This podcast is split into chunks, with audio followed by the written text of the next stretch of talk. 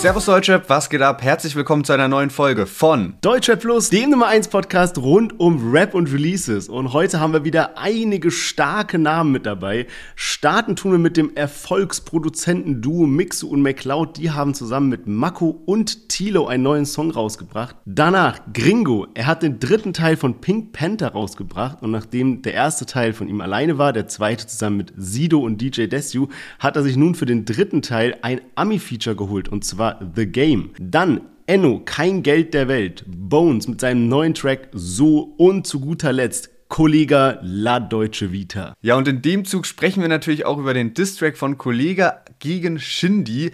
Denn jetzt zum Album-Release von La Deutsche Vita kam auch nochmal eine XXL-Folge mitten im Boss Live raus und da sprechen wir heute ein bisschen drüber. Außerdem Fat Comedy muss jetzt eine extrem hohe Strafe an Oliver Pocher zahlen und Sinan G hat ein finales Statement zu den ganzen Pädophilie-Vorwürfen abgegeben. Das alles heute bei uns in der Folge und wir hören uns gleich nach dem Intro wieder.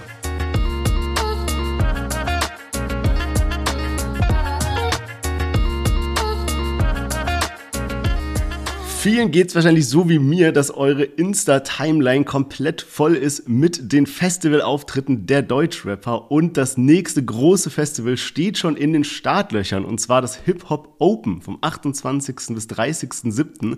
Und wer auf Instagram aufgepasst hat, der hat bestimmt mitbekommen, dass wir Tickets für das Hip Hop Open verlosen und zwar einmal zwei Tickets. Also könnt ihr gerne mal abchecken bei Deutschrap unterstrich plus. Das Gewinnspiel läuft immer noch. Ja, und um mal ein paar Namen zu nennen, wer da so auftritt, also also da sind Trettmann, Chiago, Sido, Kai Z, die 102 Boys, Juju, Bad Moms J, Pasha Nim Young Huren. Das sind jetzt mal so die größten Namen. Natürlich noch viele weitere, auch internationale Acts, Age und G-Easy zum Beispiel. Und äh, genau, Sherwin, du hast gerade schon gesagt, am 28. und 29. findet das eigentliche Festival statt, also Freitag und Samstag. Und sonntags ist dann noch so Open City, also in der Stadt verteilt. In Stuttgart gibt es dann verschiedene Sachen. Äh, zum Beispiel, man kann sich für einen Dance-Workshop anmelden oder es gibt einen Panel-Talk Talk mit äh, Tänzerinnen, es gibt Dance Battles, wo man sich anmelden kann. Also so alles, was eben auch so mit Hip-Hop so zu tun hat. Und die Ticketpreise für das, äh, für das Festival kann man sich auch die Tagestickets einzeln holen für Freitag oder Samstag. Insgesamt kostet das 149 Euro und wir machen euch da mal den Link in die Beschreibung mit dazu. Und auch danach gibt es noch die Möglichkeit, auf Aftershow-Partys zu gehen. Da sind dann auch in verschiedenen Clubs in der Stadt, hat man noch die Möglichkeit, ähm, sich ein Ticket zu kaufen und dann Haftbefehl, Haiti, Domiziana, Drunken Masters zum Beispiel zu sehen. Wir von Deutsche Plus sind übrigens auch am Start. Also, wenn ihr Bock drauf habt, checkt das Gewinnspiel ab oder holt euch ein Ticket. Link bei uns in den Show Notes und dann sehen wir uns Ende Juli hoffentlich auf dem Hip Hop Open in Stuttgart und danke auch für das Sponsoring an das ganze Team. Yes, ich würde mich auf jeden Fall richtig freuen, einige von euch dort zu treffen. Wir können ja so ein kleines Deutscher Plus Meetup machen, wäre auf jeden Fall sehr, sehr witzig. Und ich würde sagen, wir haben so viele Themen und Songs heute im Gepäck. Wir starten direkt rein und zwar mit einem Chart-Update der letzten Woche. Genau, wir hatten ja letzte Woche auch UFO mit dem Podcast, der ist in Singlecharts auf Platz 49 gegangen, PA Sports auf Platz 22, 01099 auf Platz 21, Jamal von Hood Hoodblack auf Platz 17 richtig stark. Höchster Deutschrap-Neueinstieg außerdem.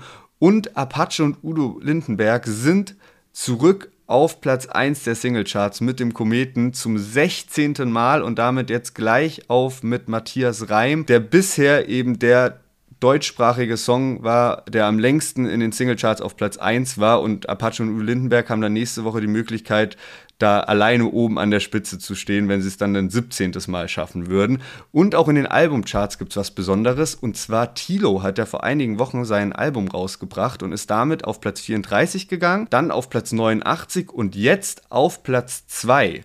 Wahrscheinlich, weil irgendwie die Boxen erst später rausgegangen sind und jetzt erst dazugezählt werden. Also auch verrückt, dann in der dritten Woche auf Platz 2 zu gehen. Und Tilo haben wir auch heute mit dabei. Und zwar als Feature auf dem Track Ich Will zusammen mit Mako, Mixu und McLeod. Let's go. Mach was du willst, ich will nur dich, auf dass du mich willst. Ich will in den Himmel, aber sterben will ich nicht. Schau mir ins Gesicht, man, will, ich will alles, was mir nicht hilft. Ich will leben, doch ich lebe nur auf den Pillen. Sie zeigt allen, sie zeigt allen, dass sie mich will. Ja, für mich allein auch in einem Raum voller People. Ich trage Namen und für dich hol ich noch mehr dazu. Ich Mach einen Fehler, sag dir sorry, ich mach's wieder gut, doch geh dann wieder. Ja, Mix McCloud zusammen mit Tilo und Mako Ich Will. Und da hatten wir letzte Woche auch schon drüber gesprochen, dass dieser Song eben rauskommen wird. Und das finde ich auch eine Kombi, die ganz gut passt. Und äh, gab jetzt noch keinen Song von Tilo und Mako zusammen. Aber äh, beide Artists, beide Rapper haben ja schon mit Mix und McCloud zusammengearbeitet. Deswegen irgendwie äh, ganz stimmig, dass die jetzt eben zusammen ein äh, Lied rausbringen. Und äh, mich catcht da vor allem der Beat richtig krass. Also äh, finde ich irgendwie gut gewählt und äh, für mich finde ich irgendwie gut gewählt, passt zu den Künstlern und äh, bringt so einen gewissen Vibe rüber. Ich habe auch den äh, Vlog dazu mir angeschaut und da habe ich gesehen, dass das Lied auch schon letzten Sommer irgendwie aufgenommen wurde.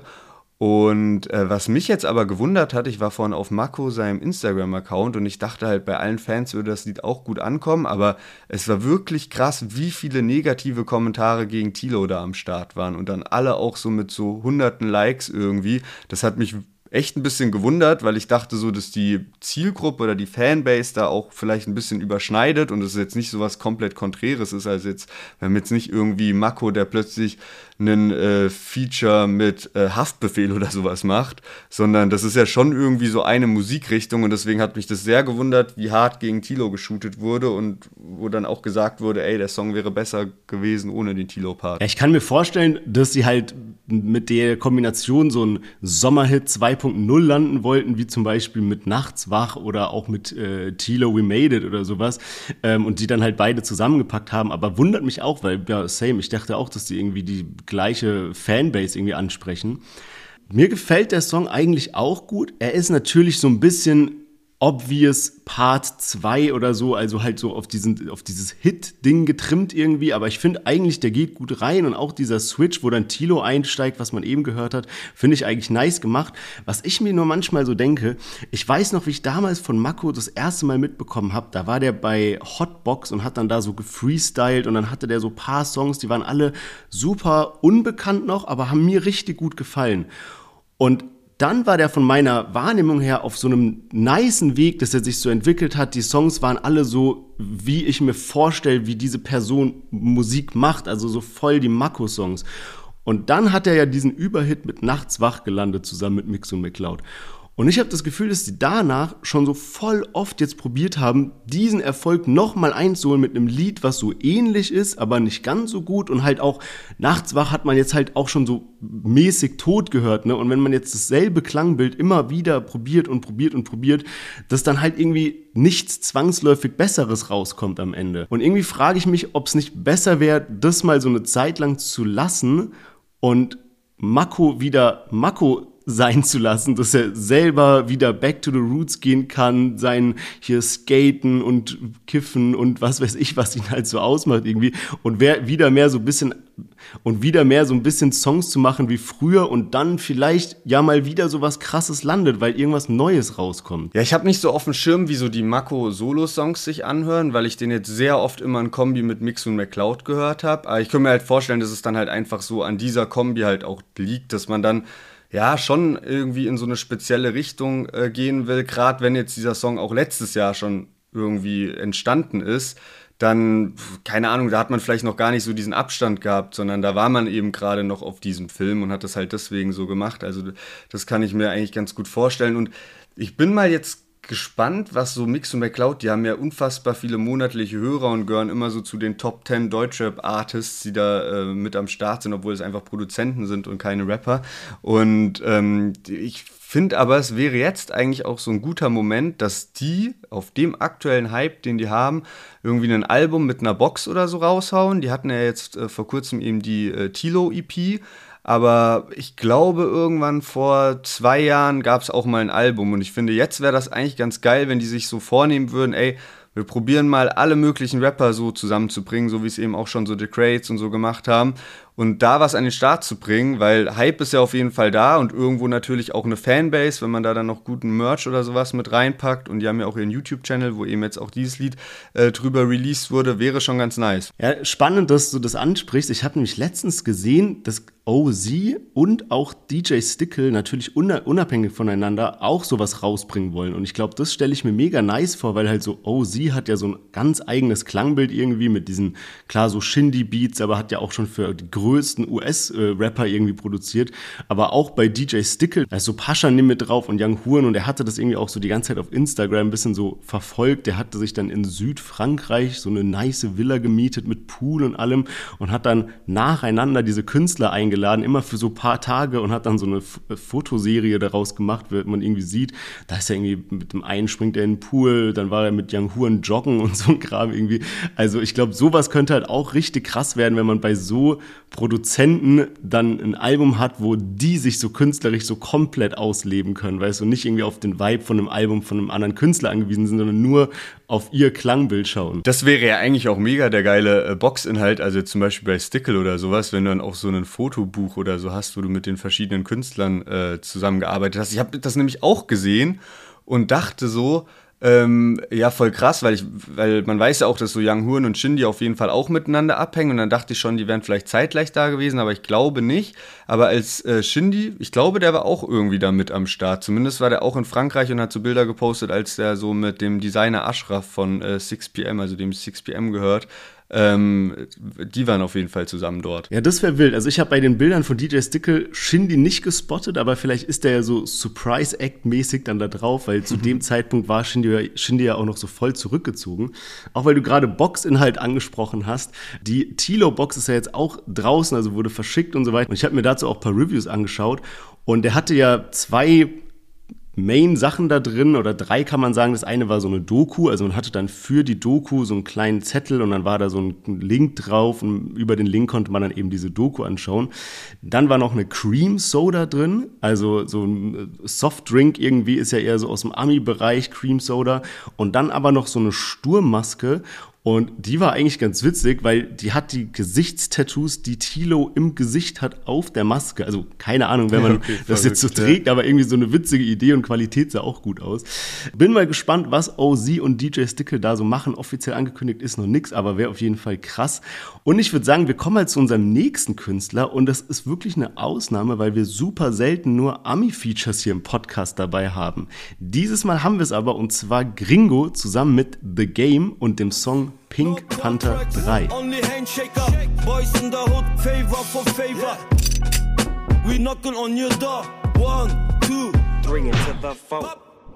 Ich rap wie Snoop One Cake.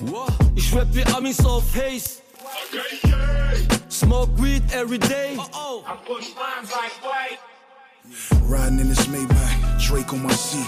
Ops on the watch, they can feel the summer heat, so we ride.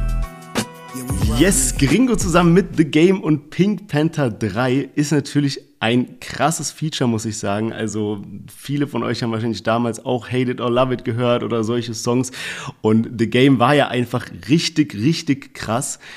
Ich hatte es schon im Intro erwähnt, der erste Teil von Pink Panther war eben Gringo alleine, der zweite war dann mit Sido und DJ Desu und jetzt dritter Teil zusammen mit The Game. Und ich muss sagen, so krass The Game auch früher war, der hatte für, also von meiner Wahrnehmung auch immer so Ups and Downs irgendwie. Irgendwann kam mal wieder ein krasses Album, dann wieder super lange nix und sowas. Aber ich habe immer so einen immer so einen äh, bitteren Beigeschmack, wenn ich so sehe, dass irgendein Deutschrapper mit The Game ein Feature hat, weil es gibt etliche davon. Also ihr könnt ja gerne mal irgendwie auf Spotify gucken. Es gibt super viele Deutschrapper, die schon mit The Game zusammengearbeitet haben. Und irgendwann kam das mal raus, wie so ein ja, nicht Skandal oder sowas, aber halt, was die Preise kosten für ein The Game Feature. Und anscheinend verscherbelt der die so richtig.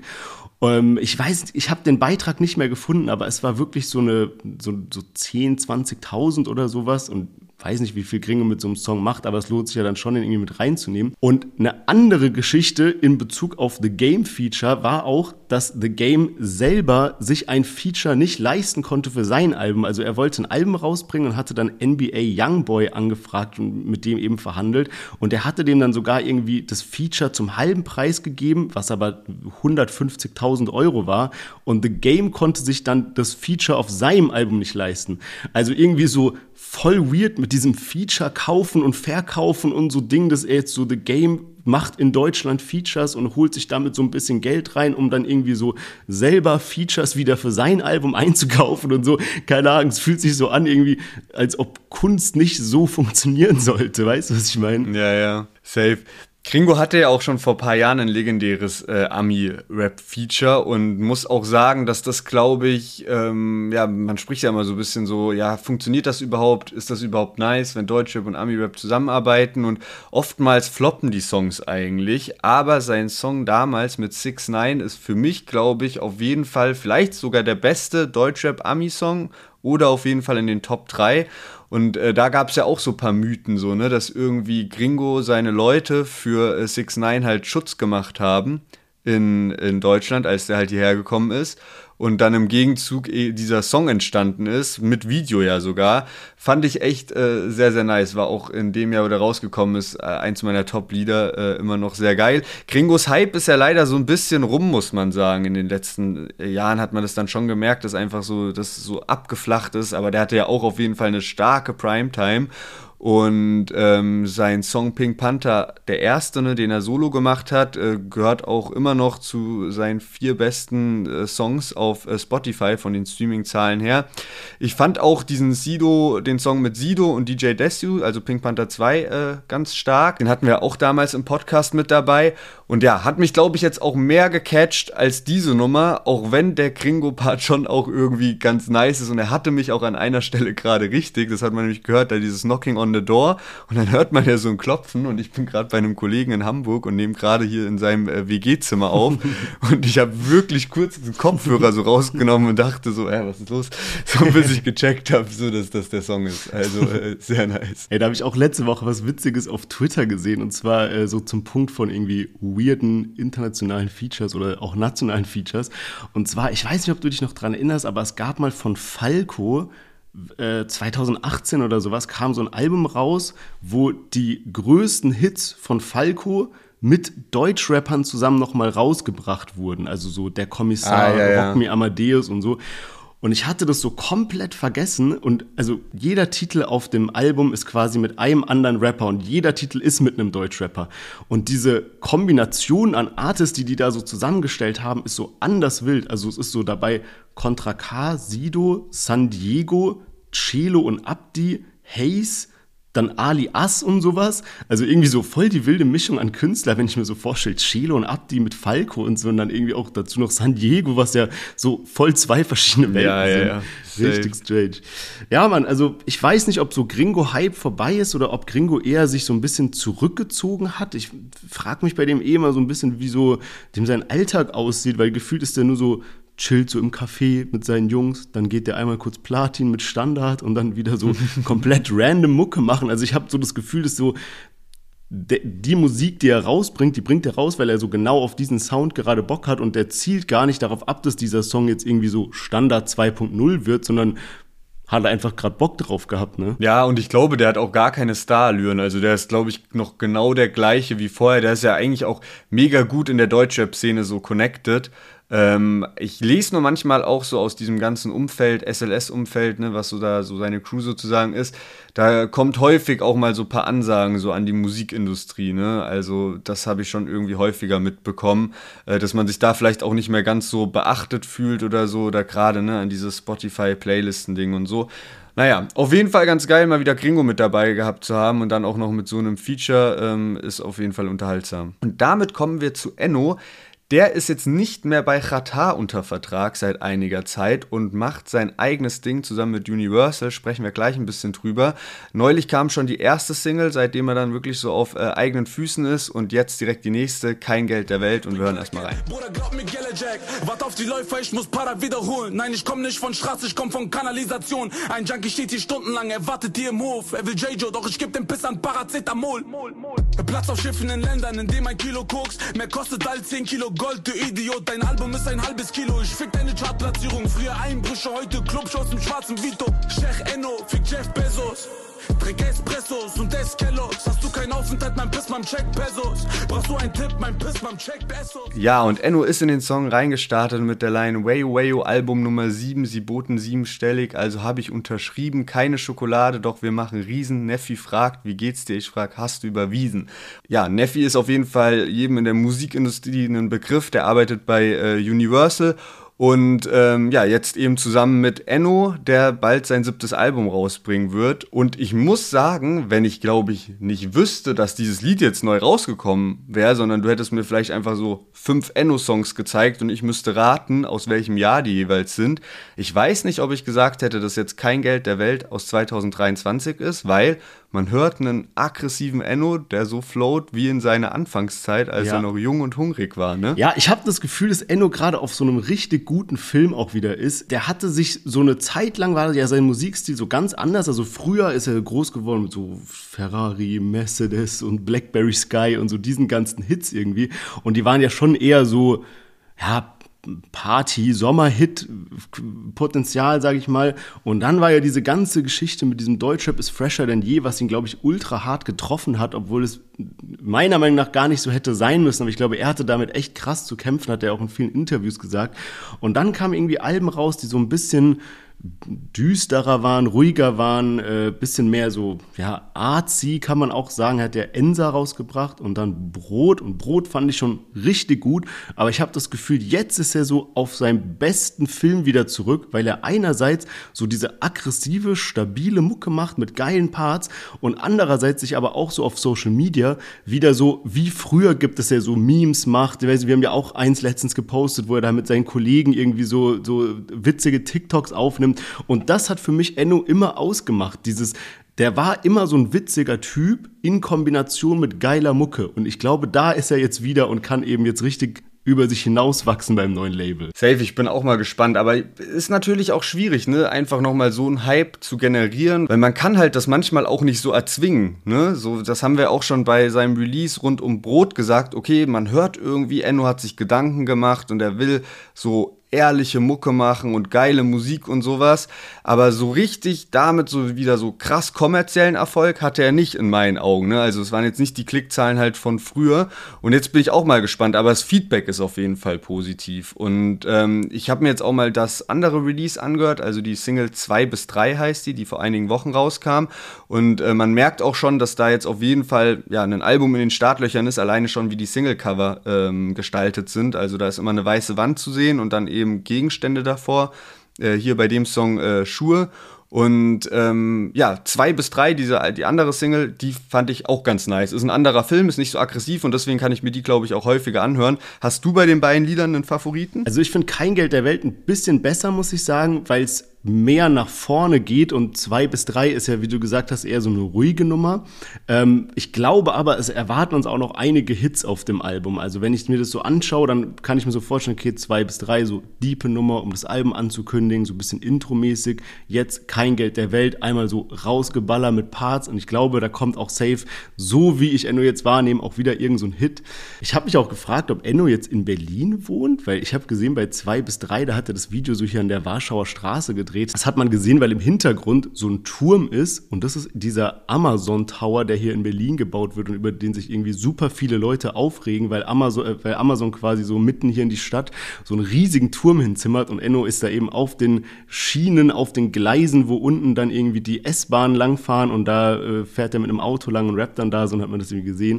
Und oh, deswegen habe ich mich gefragt, ob er noch in Wiesbaden ist oder vielleicht jetzt auch so mit neue Label und alles mögliche irgendwie nach Berlin umgezogen ist. Aber jetzt bei dem Video zu Kein Geld der Welt zum Beispiel sieht man direkt am Anfang Wellritzstraße, ja. Wiesbaden. Ja. Und äh, ich glaube, er ist auch sehr krass geschäftlich da connected. Also ich hatte mal ein Interview ja. gesehen, wo er irgendwie erzählt hat, mit wie vielen Familienmitgliedern er da halt auch dann unterschiedliche Läden und sowas mit am Start hat. Ja, das habe ich auch letztens gesehen. Da hat er in einem Interview gesagt, dass, er ihm, dass ihm Ratar 100.000 Euro gegeben hat und er hat dann damit zusammen mit seinem Bruder, glaube ich, eine Shisha-Bar aufgemacht und dass der anscheinend nach wie vor so richtig gut läuft und irgendwie 50.000 bis 60.000 Euro pro Monat abspringt.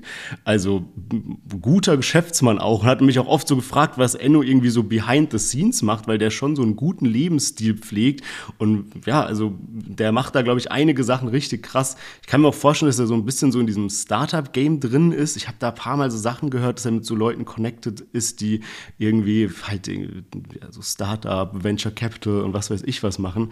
Also glaube, der ist schon so ein guter Geschäftsmann auch. Deswegen äh, bin jetzt hyped auf alles, was da noch kommen wird. Ja, und der baut ja auch jetzt so ein geisteskrankes Studio irgendwie, also wo dann auch so Swimmingpool und so am Start ist. Da hatte der mal so die Skizzen davon so veröffentlicht auf Instagram. Noch eine Sache beim Song, was ich gesehen hatte dann auf Genius, ich habe es davor, ist es mir gar nicht so krass aufgefallen, aber so am Ende kommt ja so ein melodischer Part und der ist sogar von Noah laut Genius, also von gar nicht von Enno oder so eingerappt. Das hat mich irgendwie so voll geflasht, weil ich das so beim Durchhören gar nicht richtig gecheckt habe und dann auch nochmal YouTube-Kommentare durchgegangen und da meinte auch so einer direkt so, ja, äh, Noah passt auch voll gut da, der wird ja auch gar nicht direkt so als Feature und sowas genannt, hat mich einfach ein bisschen gewundert. Und als nächstes haben wir nämlich einen melodischen Song mit dabei und zwar von Bones MC, laut eigener Aussage der erste Song mit Emoji im Titel auf Spotify. Der heißt nämlich So und dann eben dieses ja, Finger über Kreuz Emoji. Wir hören mal rein. Telefon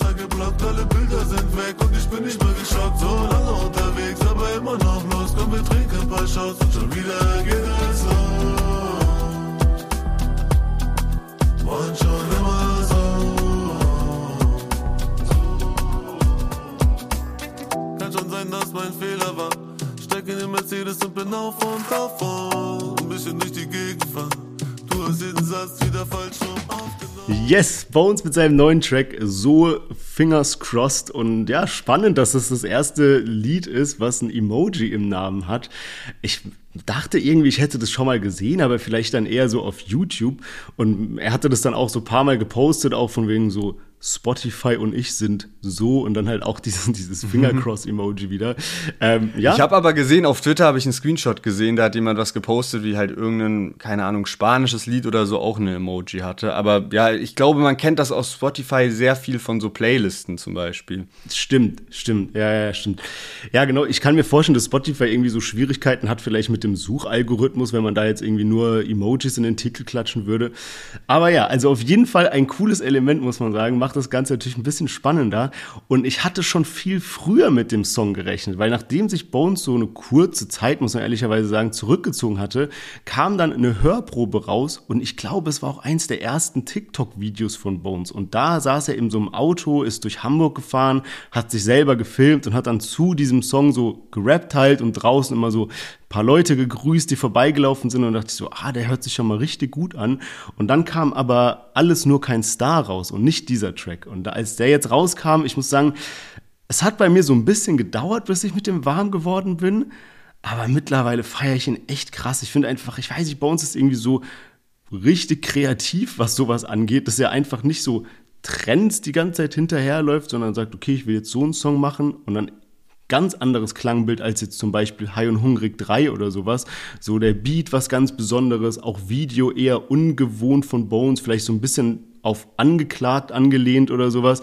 Aber ey, geht mir wirklich gut rein, muss ich sagen. Ja, Bones hatte dann auch äh, direkt nach dem Release auch so Stories drin, was er so für Nachrichten bekommt, ne? So von wegen so, mach doch mal wieder so wie früher, äh, mach mal lieber so, mach mal lieber was Hartes ähm, keine Ahnung, so, ne? Also alles Mögliche dabei, so wo man schon wieder gemerkt hat, okay, jeder ist halt auch irgendwie am Meckern. Ich glaube, das frustriert einen auch als Rapper auch so, ne, wenn du so in die DMs gehst und egal was du machst, es ist immer irgendwer unzufrieden, der so sagt, so komm, mach doch lieber so. So wie wir halt auch im Podcast sind, wenn wir irgendwie so einen Song ganz genau unter die Lupe nehmen und dann so sagen, ah, hätte man da nicht noch eine krassere Line bringen können und so.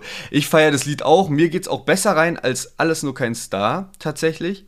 Ähm, ich habe irgendwie jetzt im Vorfeld nochmal alles nur kein Star angemacht und dachte schon so ein bisschen so, hm, irgendwie fast ein bisschen nervig, feiere ich glaube ich gar nicht so krass. Aber ich war auch sehr hyped auf dieses Lied, dachte, dass das vielleicht auch Ibuprofen heißen wird am Ende. Hätte man ja auch direkt so äh, Pillen-Emoji noch hinzufügen können. Ähm, insgesamt angekommen, äh, zumindest so vom Hype her, war äh, alles nur kein Star mit äh, über einer Million Streams, also ich glaube 1,18 Millionen Streams innerhalb von 24 Stunden. Der hier nur 890.000. Also bin mal gespannt, wie sich das jetzt so auf lange Sicht entwickelt, weil das spielt natürlich auch immer ein bisschen mit rein. Wenn Bones lange kein Solo-Lied mehr raushaut, dann ist natürlich der Hype größer, wenn dann plötzlich ein Bones äh, sein, seinen Track raushaut. Ich bin aber froh, dass jetzt in so regelmäßigen Abständen halt die Solo-Singles auch schon losgehen und ähm, das sind ja wahrscheinlich dann auch alles äh, Lieder, die auch auf dem Album drauf sind, was dieses Jahr noch kommen soll. Ja, genau. Und er macht ja auch passend dazu noch seine Solo-Tour, wo er da zwar so gesagt hat, dass er so seine acht Persönlichkeiten oder sowas sind, aber an sich nur die Tour von Bones. Was ich mich noch gefragt habe, bei dem Song ist jetzt auch auf dem Cover ist so eine Frau drauf und die ist auch in einem Video und dann spielen die da eben auch so eine Couple-Szene so, die laufen Hand in Hand am Strand und äh, sind dann da irgendwie so voll am äh, sich schöne Augen machen und sowas. Also wirklich so ein, äh, wie so eine Liebesszene, die da gespielt wird. Und ich habe mir halt nichts groß dabei gedacht und dachte mir so, ja gut, okay, halt Schauspielerin jetzt für den, für das, für die Single. Und dann hatte Bones aber in seiner Insta-Story so ein Bild von ihr nochmal gepostet und dazu geschrieben, ich liebe dich. Also er hat sie nicht getaggt, so man weiß noch nicht genau, wer das ist. Also zumindest, ich konnte es noch nicht rausfinden. Ähm, und dann dachte ich so, hä, okay, wild. Und hab dann, ist mir so aufgefallen, so stimmt, es gab schon lange nichts mehr mit Mary, also seiner bis dato Freundin und bin dann aufs Profil gegangen von Mary und die hat auch alle Bilder zusammen mit Bones gelöscht. Also keine Ahnung, was da abging, weil die waren ja auch teilweise zusammen in so Videos. Also als noch High und Hungrig rauskam, da war Mary ja in ein paar Videos zu sehen. Und deswegen hätte das ja hier perfekt gepasst, dann dieses Ding mit Mary zu spielen. Und ja, keine Ahnung, irgendwie komisch, dass sie alle Bilder gelöscht hat, weil ich dachte, die sind so Dream Couple, jetzt ja auch so seinen Namen tätowiert und sowas. Also keine Ahnung, was da abgeht. Ja, aber ich hatte auch schon mal vor ein paar Monaten so einen Punkt, wo ich so dachte, hä, sind Bones und Mary eigentlich noch zusammen? Weil so wie jeder die Beziehung ja mitbekommen hat, war ja so jeden Tag Content von den beiden zusammen. Und ich glaube, irgendwann haben die so gemerkt, die haben da keine Lust mehr drauf und haben halt so wirklich komplettes Gegenteil plötzlich gemacht. Aber ähm, neulich in einer Fragerunde, also würde mal sagen, so circa vor einer Woche, ähm, hat er eben auch ein Bild von dieser Schauspielerin drin und danach eine Fragerunde und da hat auch jemand gefragt, ist noch alles mit Mary gut und da hat er gesagt, ja, ja, das ist nur die Schauspielerin. Also ich glaube, Bones spielt da manchmal auch so ein bisschen mit so dieses Promo-Ding. So ist ja auch, ne? Der postet dann eine Story mit dem Bild, schreibt ich liebe dich dazu, dann gibt es direkt erstmal, weiß nicht, 50% mehr Reaktionen auf die Story als normal. So. Ja. Bones ist nicht umsonst der Social Media Boss. und äh, Bones zeigt sich auch öfter mal mit anderen Frauen in letzter Zeit. Jetzt ist ja äh, von Shirin David der äh, McFlurry rausgekommen. Und ähm, da gibt es auch so einen Pappaufsteller von Shirin David. Und äh, Bones hat dann auch ein Selfie gepostet von, von ihm und eben dem Pappaufsteller von Shirin David. Und sie hat das dann auch repostet, habe ich gesehen. Das ist auf jeden Fall eine smarte Marketingkampagne, weil äh, irgendwie alle machen die ganze Zeit Bilder damit. Oder wie der äh, Rapper Milano klauen das Ding dann aus dem McDonalds raus und machen ja, dazu ja. TikTok-Videos. Also die Marketingkampagne ist auf jeden Fall gut angekommen. Noch eine andere Sache und zwar zu Jizzes.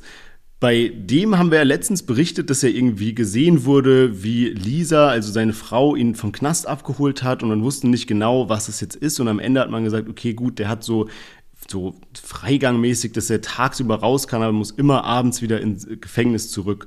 Und jetzt ist aber was passiert und zwar war er auf dem Rolling Loud Festival und sein Gefängnis ist ja in Hamburg. Und irgendwie hat man dann so gemerkt, okay, das haut nicht ganz hin mit der Zeit. Also du kannst nicht irgendwie morgens aus Hamburg losfahren und dann bist du in München und dann spielst du das Konzert und dann fährst du wieder zurück, um rechtzeitig im Gefängnis zu sein.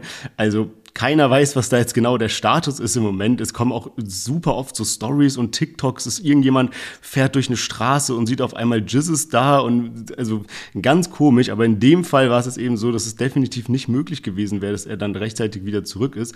Also vielleicht hat er da irgendwelche Sonderrechte bekommen oder seine Haft wurde da ein bisschen gelockert.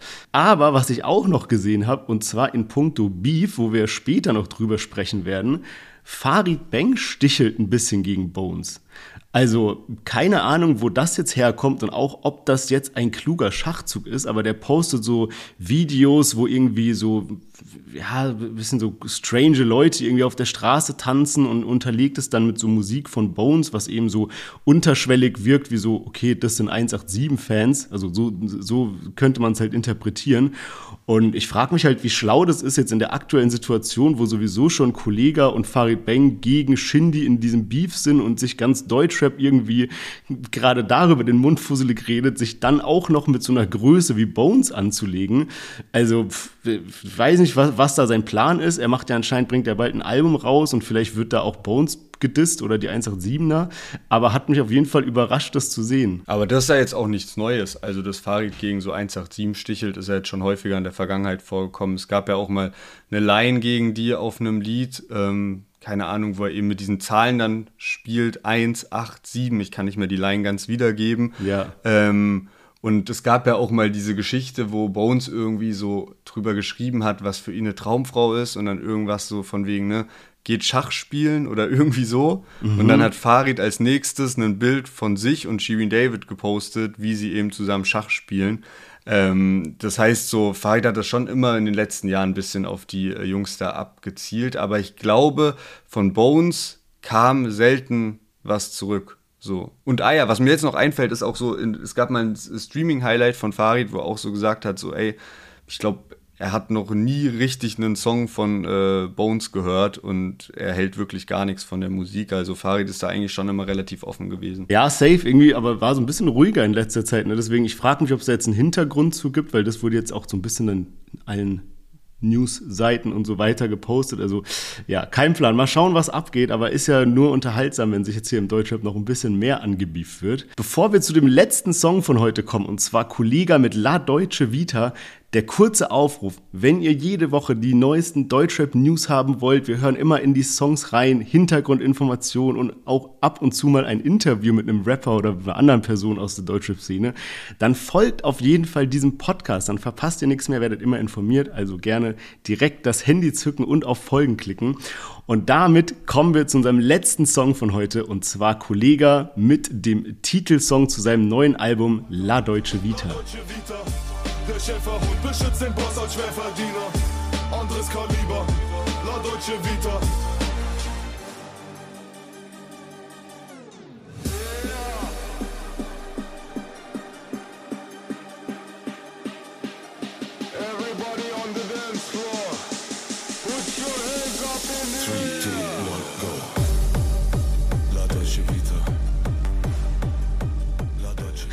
Ja, Kollege mit La Deutsche Vita und wer den Song noch nicht gehört hat, ist wahrscheinlich jetzt genauso überrascht, wie ich es gewesen bin, als ich den Song zum ersten Mal gehört habe und auf einmal dieser Scooter-Type-Beat am Ende einsetzt.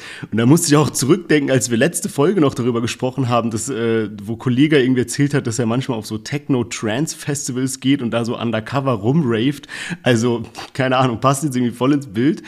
Ich muss sagen, dass der Song nicht so gut ankam. Du hattest ja eben schon bei Bones erwähnt, dass er äh, 890.000 Streams nach einem Tag hatte, was auch der beste Song der Woche ist, wenn man darauf achtet. Und äh, der Instagram-Account Streaming Fakten, der veröffentlicht immer diesen Post halt. Da sind dann zehn Songs, also die Top 10 Songs von der neuen Release-Woche mit den jeweiligen Streams nach einem Tag. Und da ist Kollega mit La Deutsche Vita am letzten Platz von den Top 10 mit 250.000 Streams und unter Pagel, PA Sports, Suna, Finch, Oleg Sash und, und, und und natürlich auch Bones oder was eben noch rauskam, da dann AZ und sowas. Ähm, ja, und ich meine, ich kann es auch so ein bisschen verstehen, muss ich sagen. Ich finde, der Song ist jetzt auch mal abgesehen von diesem mm, bisschen verwirrenden Techno-Element am Ende, finde ich auch nicht so auf dem normalen Kolleganiveau. Also, wenn ich mich zurückerinnere, als wir Lorbeerblatt hier im Podcast hatten, ey, ich hab's geisteskrank abgefeiert, da waren richtig gute Parts drin, wir konnten die so voll analysieren, unter die Lupe nehmen.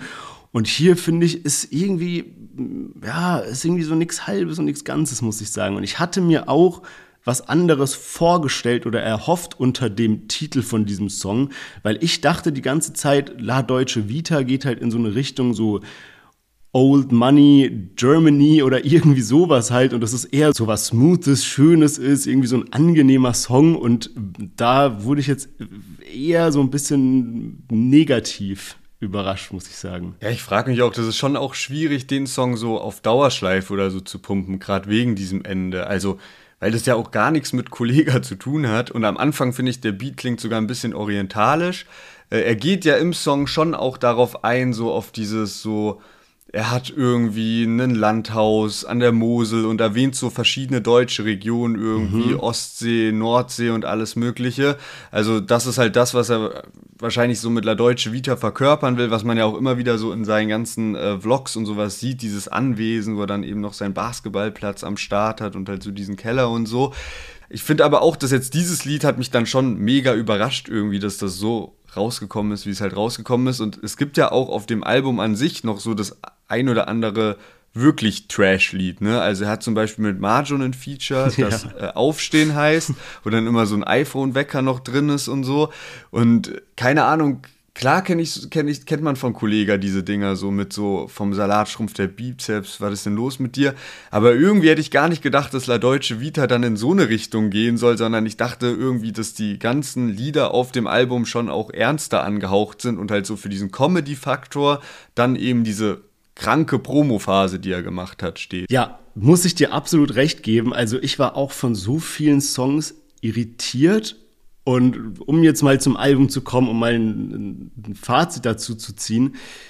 Ich habe es mir angehört, zweimal bis jetzt. Vielleicht ändert sich das auch noch, aber für mich auch aus Brille eines Kollega-Fans finde ich, ist es eins der schwächsten Alben so nach Free Spirit. Was mich halt auch so verwundert hat, ist genau das, was du gerade angesprochen hast. Er meinte ja, das Album ist nicht so verkopft, nicht so um die Ecke Reime und dafür einfach so locker runtergeschrieben. Und ich dachte halt, dass vieles in so eine Richtung geht, wie zum Beispiel Erfolgsspur, also so motivierende Songs oder eben halt so Lorbeerkranz, so dieses äh, rich, aber irgendwie schön und ästhetisch und sowas.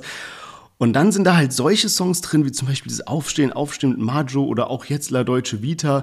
Es gibt auch einen Song, der irgendwie nur so ums Krypto- und Aktien investieren geht, aber auf so auf so krampfhaft irgendwie. Und ich muss sagen, ich finde, es wirkt auf mich fast verkopfter als manche anderen Alben. Ich wundere mich auch so ein bisschen über das Thema, was er sich gewählt hat, mit diesem Nordsee, Ostsee, aber halt auch viel so, viel so ein Reichtum, der dargestellt wird, der eigentlich gar nicht so cool ist oder als so erstrebenswert so angesehen wird, so in der aktuellen, äh, in der aktuellen Generation. Und dass er dann so ein Thema benutzt, was fernab von der Hip-Hop-Kultur ist und darüber dann dieses Album macht, in Kombination mit diesen komischen Songs noch. Also, Bottomline, für mich wirklich leider ein schwaches Kollege-Album. Ja, ich habe jetzt auch von einigen Leuten in der Twitter-Community auch so mitbekommen, ähm, dass vielen so ein bisschen so dieses Humor-Trash-Level zu groß ist und halt die Lines auch wirklich nicht mehr so krass wie früher sind. Und das sind da, glaub aber eigentlich halt die Dinge, die die Leute ja feiern, ne? Also halt krasse Lines, worüber du dann auch ein bisschen nachdenken kannst oder denkst, oh mein Gott, wie ist er darauf gekommen? Äh, da wird natürlich dann auch schon ein bisschen so, ja, belächelt, dass das halt äh, vielleicht auch damit zu tun hat, dass er eben das MC-Forum nicht mehr hinter sich hat, wie bei vergangenen oder früheren Alben noch.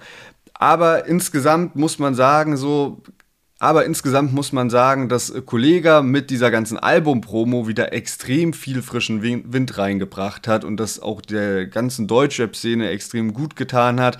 Asche war ja auch sehr stark involviert, so war ist auch auf dem Album mehrmals drauf vertreten als Feature-Gast und so und da haben die sich echt was sehr Gutes, finde ich, bei ausgedacht und da sprechen wir ja gleich auch noch mal ein bisschen drüber, wenn es dann eben darum geht, Kollega versus Shindy. Ja, dann lass uns doch mal ein Fazit ziehen. Unser erster Song, den wir am Start hatten, war Mixo und MacLeod zusammen mit Mako und Tilo auf dem Song Ich will, wo mir auch der Titel so ein bisschen so weirde Rammstein-Vibes gegeben hat.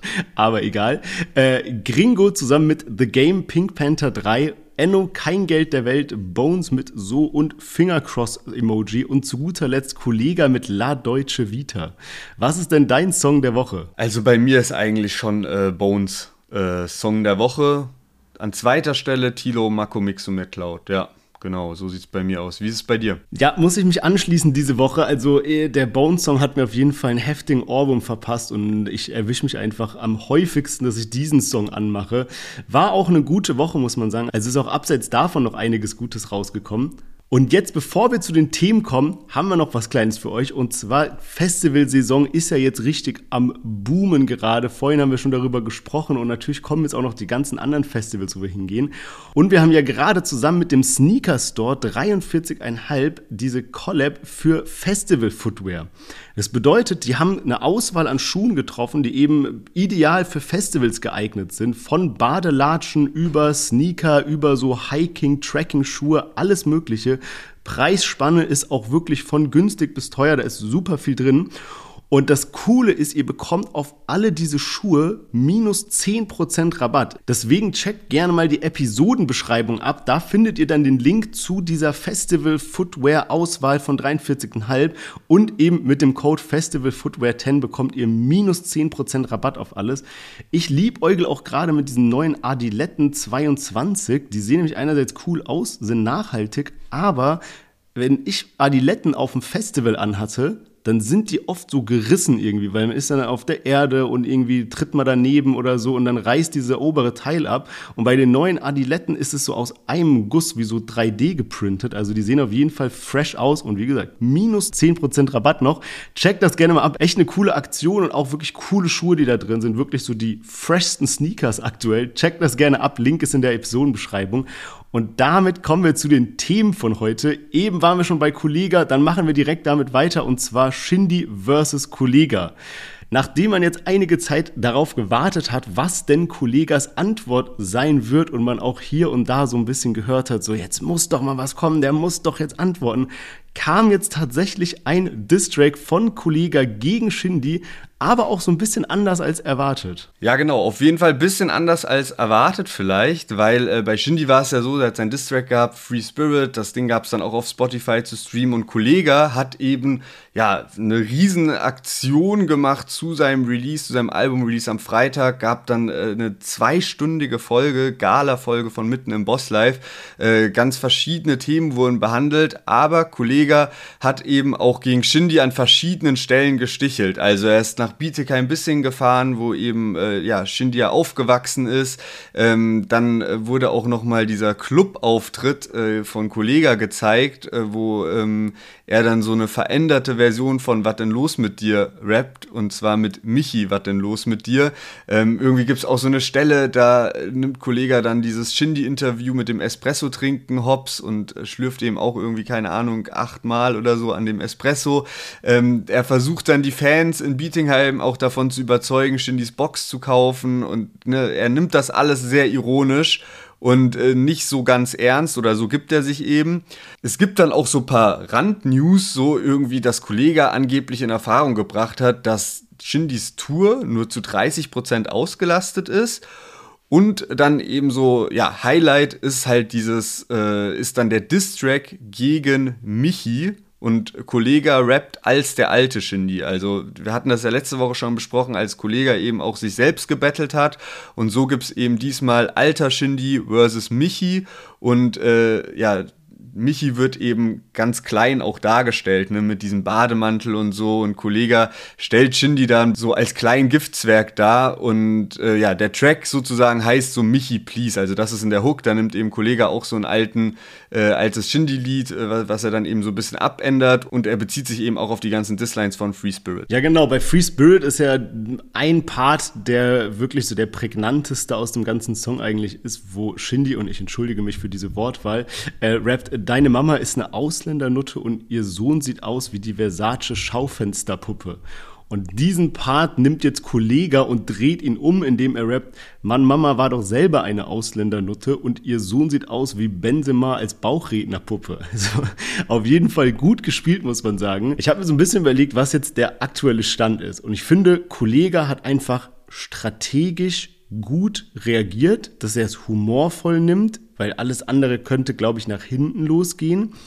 Auch, dass er es jetzt eben nicht als ein Diss-Track verpackt hat, sondern eben dieses so Shindy gegen Michi, so, ne, also so auf, auch wieder witzig eigentlich gemacht hat. Aber so rein vom Bauchgefühl, und ich feiere ja beide Künstler, liegt bei mir Shindy gerade vorne, weil ich fand einfach sein Diss-Track an sich zehnmal stärker. Also nicht, egal jetzt wer in welcher Position ist oder wie gedisst hat oder mit Humor, ohne Humor. Ich meine einfach so den Song an sich, also Beat, Parts, Flow. Da gefällt mir einfach der Shindy Diss Track viel, viel besser und es ist halt so ein Song, den man sich normal anhören kann und auch ich finde, die Parts sind richtig gut aufgebaut. Der wird immer wilder irgendwie und float so perfekt auf diesen Beat.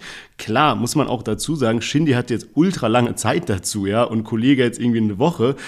Aber wir messen ja hier die besten Rapper des Landes. Und da muss ich sagen, liegt für mich Shindys Distrack auf jeden Fall vorne. Ja, safe. Und Shindy hat ja auch direkt dann nachgelegt nach Free Spirit mit diesem Eichhörnchen-Freestyle und so. Und gerade da waren auch nochmal sehr unterhaltsame Lines mit am Start. Ähm, ich finde, Kollege hat jetzt gut geantwortet. Du hast auch schon gesagt, das hat er schon äh, geschickt gespielt, dass er so diese humorvolle Variante halt auch nimmt. Und Shindy eben, muss man auch sagen, Shindy war auch so ein bisschen salty unterwegs die ganze Zeit jetzt in den letzten Wochen, ne? wo man dann manchmal dachte so, okay, krass, so, er, er teilt schon jetzt gut aus und schon alles auch sehr ernst und so.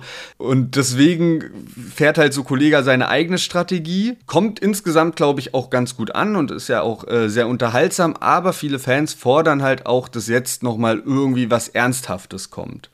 Ich bin da auch gespannt, wie jetzt Shindy reagieren wird. Es gab zwei kleine Reaktionen. Einerseits hat er irgendwie dann so nach dieser ähm, mitten im Boss-Life-Folge äh, ein Bild irgendwie von Kollega und zwei Mädels rausgehauen, wo aber jetzt wirklich auch nicht so richtig klar war, was da jetzt der Diss so und er hat es dann auch wieder gelöscht. Aber es kam noch eine andere interessante Story und zwar, dass er angekündigt hat, nächstes Jahr am 30. Juni 2024 live ähm, Viadukt Benefizkonzert in Bietigheim-Bissing zu sein. Und da hat sich anscheinend auch Kollega schon ein bisschen dafür angekündigt. Das heißt, vielleicht treffen die beiden dann in einem Jahr live aufeinander. Mal gucken.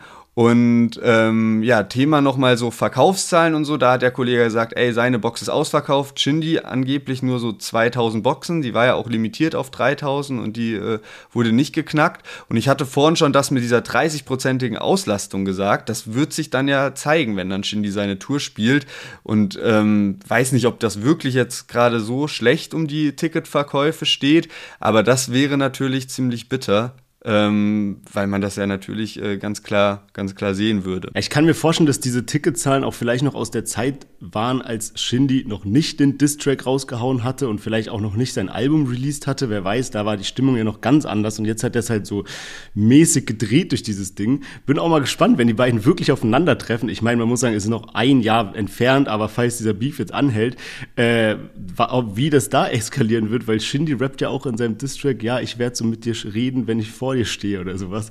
Also bin mal gespannt, weil ich glaube, Kollege scheut da eigentlich keine Konfrontation. Da gibt es ja dieses eine Video, wo er da mit Arafat und auch Shindy und Bushido und sowas da in diesem Backstage-Bereich war. Und ich finde, da hat Kollege sich auf jeden Fall äh, tapfer gezeigt. Er hat ja auch am Ende von ich glaube sogar La Deutsche Vita von dem Video oder war das von diesem von dieser Gala Folge, ich weiß gerade gar nicht mehr, aber am Ende von einem dieser Videos nimmt er dann so sein Handy und ruft wahrscheinlich Farid Bang an und sagt so, yo, ich bin fertig, so, hab abgeliefert und sowas, jetzt bist du dran.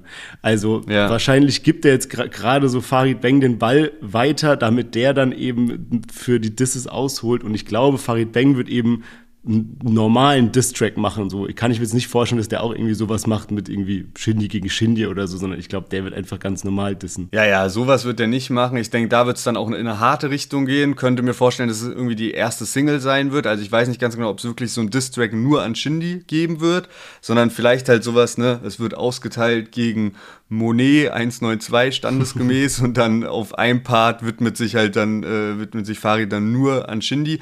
Aber mal gucken, könnte mir vorstellen, dass das bald losgeht und wie gesagt, ich bin gespannt, ob Shindy jetzt musikalisch nochmal davor irgendwie reagieren wird oder halt jetzt auch erstmal abwartet.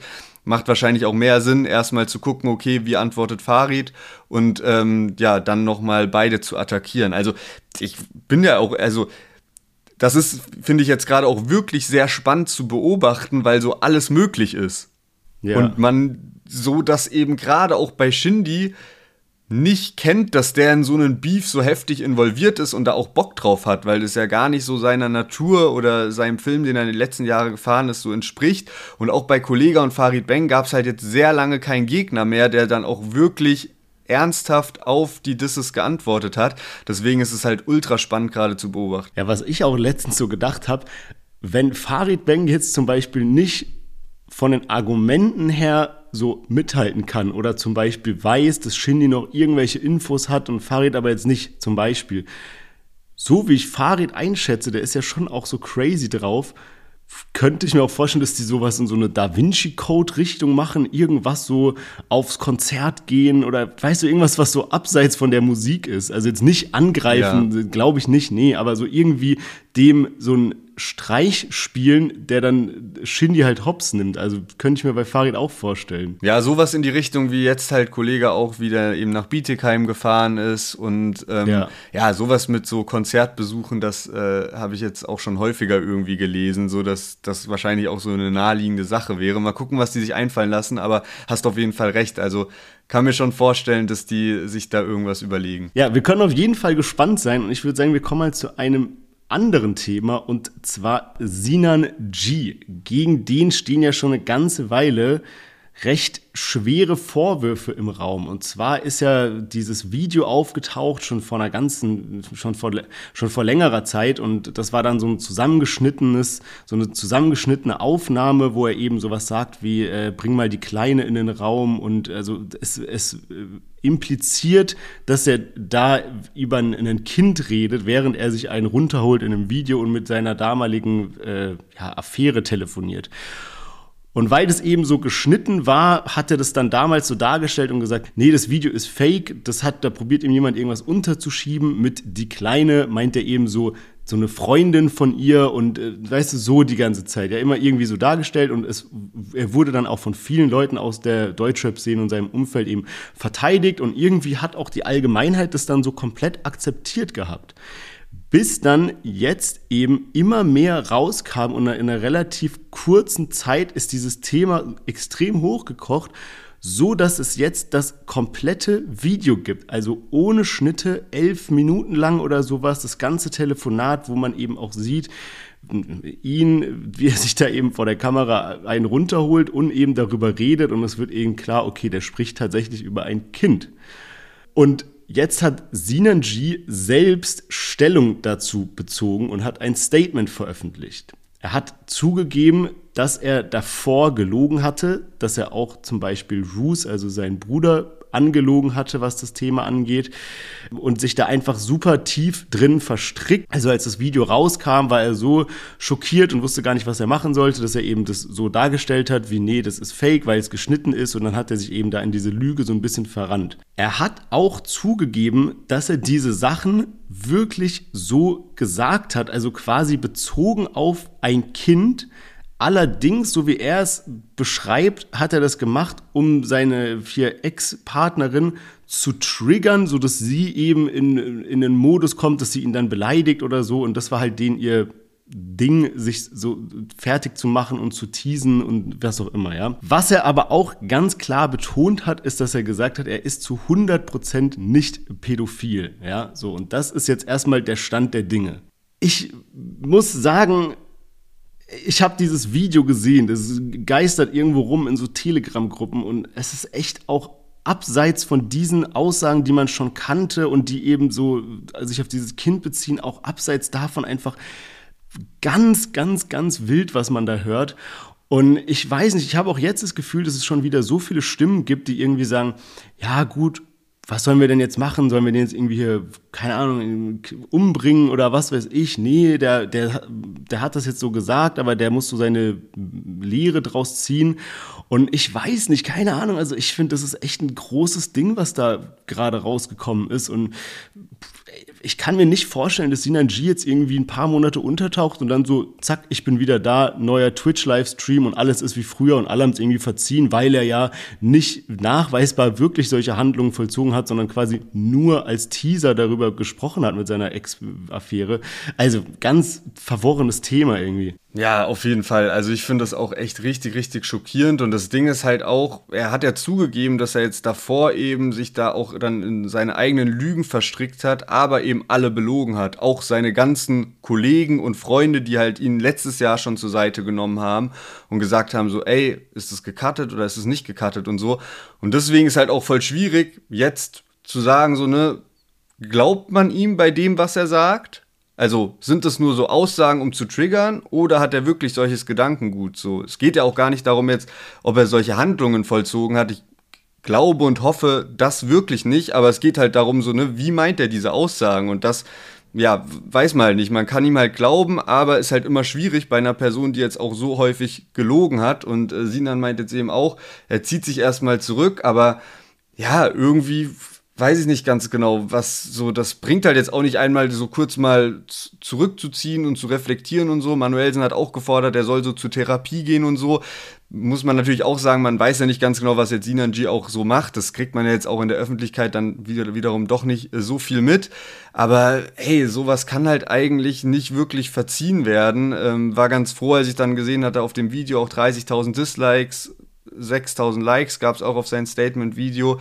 Ähm, sehr, sehr schwierig irgendwie und sehr, sehr schockierend, weil das halt einfach Aussagen sind, so, ey, allein bei diesem Gedanken, so diese Aussagen nur auszusprechen, da schaudert es mich so. Ich könnte es gar nicht und deswegen ist das sehr verrückt. Und ich habe auch mal so ein bisschen geguckt, wie denn so seine Instagram-Follower in den letzten Wochen runtergegangen sind, weil ich kann mich daran erinnern, dass Rin mal erzählt hatte, als er sich die Haare rot gefärbt hat, dass er da innerhalb von einer Nacht 40.000 Follower verloren hat. Und bei Sinan G sieht es auf jeden Fall nicht ganz so kritisch aus. Also das ist auch das, was mich so ein bisschen beunruhigt, dass da eigentlich viel mehr Reaktion so kommen müsste. Also jetzt allein in den letzten drei, vier Tagen hat er da gerade mal so ein paar wenige tausend verloren, also so zwei, dreitausend oder sowas nur. Also ja, irgendwie eine ganz, ganz absurde Geschichte. Ja gut, ich kann mir auch vorstellen, dass vielleicht viele Leute ihm jetzt neu folgen, die einfach so ein bisschen an dieser Sensation teilhaben wollen und irgendwie gucken wollen, postet der was oder vielleicht Leute, die gar nicht aus dem Deutschrap-Kosmos kommen, sondern jetzt eben über weiß ich nicht, Bildzeitung oder was weiß ich, irgendwie da reingekommen sind. Aber ja, musste da voll und ganz recht geben. Also ich krieg auch diese zwei Dinge nicht zusammen, wenn du sagst, okay, du triggerst jemanden irgendwie so in so einem Spielchen, was auch immer, und du kannst beleidigend sein, okay, das ist für mich so eine Ebene und die kann von easy bis super krass gehen, aber da haben Kinder nichts zu verloren. Das, das macht man nicht zum Triggern. Das ergibt für mich irgendwie keinen Sinn, muss ich sagen. Also das ist für mich kein, kein normales Gespräch gewesen. Aber ja, also wir werden sehen, wie es weitergeht. Ich habe echt keine Ahnung, weil ich meine, gut, seine Instagram-Follower sind die eine Sache, aber wenn das jetzt weiter in so einem Raum stehen wird, also dann wird jetzt keiner groß die Musik hören oder keine Ahnung, die Streams, weiß ich nicht, ob die noch jemand schauen wird. Ähm, keine Ahnung, wie es mit ihm weitergehen wird. Wir werden sehen. Es ist auf jeden Fall gerade noch ein sehr heiß diskutiertes Thema.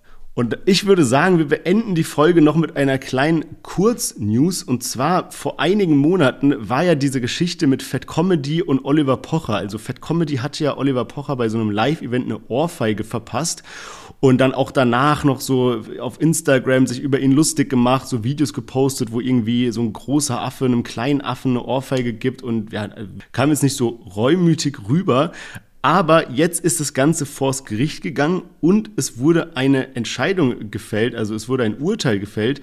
Und zwar muss Fat Comedy Oliver Pocher jetzt 50.000 Euro Schmerzensgeld zahlen. Und das ist relativ viel für das, was passiert ist. Also es wurde so beschrieben, dass es einfach viel, viel höher ist, als man normalerweise in so einem Fall als Schmerzensgeld zahlen muss oder als Strafe, weil eben das Gericht damit so ein Zeichen setzen will. Und ich meine, ja, das war jetzt wirklich nicht so im, irgendwie im Streit oder so, dass der eine dem anderen eine verpasst, sondern da sitzt halt eine Person, eine andere Person kommt und haut dem eine rein. So kann man sich schon vorstellen, dass das Gericht da ein bisschen äh, strenger urteilt, als wenn das eben eine andere Situation gewesen wäre. Aber ja, der, der Sack ist jetzt erstmal zu. Fett Comedy 50.000 Euro ist eine große Summe. Weiß ich auch nicht, ob der das so leicht zahlen kann. Aber krass eigentlich. Also ich hätte jetzt irgendwie dann doch mit mehr nochmal gerechnet. Also du hast völlig recht, ne? Die wollen damit auch ein Zeichen setzen, auch weil das ja noch gefilmt wurde. Ich glaube, das ist auch noch ein ganz großer Faktor. Ähm, aber ich hätte irgendwie, also dafür, dass am Anfang im Raum stand, Fat Comedy soll in den Knast gehen, finde ich jetzt 50.000 Euro ist ja fast noch gut bei weggekommen. Ja gut, man muss halt irgendwie vergleichen, was ist, wenn sich jetzt zwei random Typen auf der Straße, der eine dem anderen eine Ohrfeige gibt oder so, da ist die Strafe jetzt schon nicht 50.000 Euro. Ja, das ja, kann man safe. ja gar nicht bezahlen. Und ich weiß es nicht, wie Fat Comedy finanziell dasteht, aber ich kann mir vorstellen, dass auch für ihn 50.000 Euro eine Menge Geld sind. Der hat jetzt auf jeden Fall auch einen äh, Laden irgendwie so Sweet and Smoke oder sowas äh, eröffnet. Habe ich nur bei Samra in der Story gesehen, wo der so Vapes verkauft und ähm, halt Süßigkeiten auch so, also auch ja, wilde Kombi. Direkt vergiftet die Jugend. Ja, ähm, genau. Aber ja, dann ist jetzt nicht nur der Case Fat Comedy und Oliver Pocher geschlossen, sondern auch die Folge für heute. Und wir hören uns nächsten Montag wieder. Bis dahin, wenn es euch gefallen hat, folgt gerne rein, damit ihr nichts verpasst. Checkt auch unser Instagram ab, deutschrap-plus. Jeden Tag unterhaltsame Reels, aktuelle Deutschrap-News. Und wir hören uns nächsten Montag wieder. Macht's gut, bleibt gesund. Bis nächsten Montag.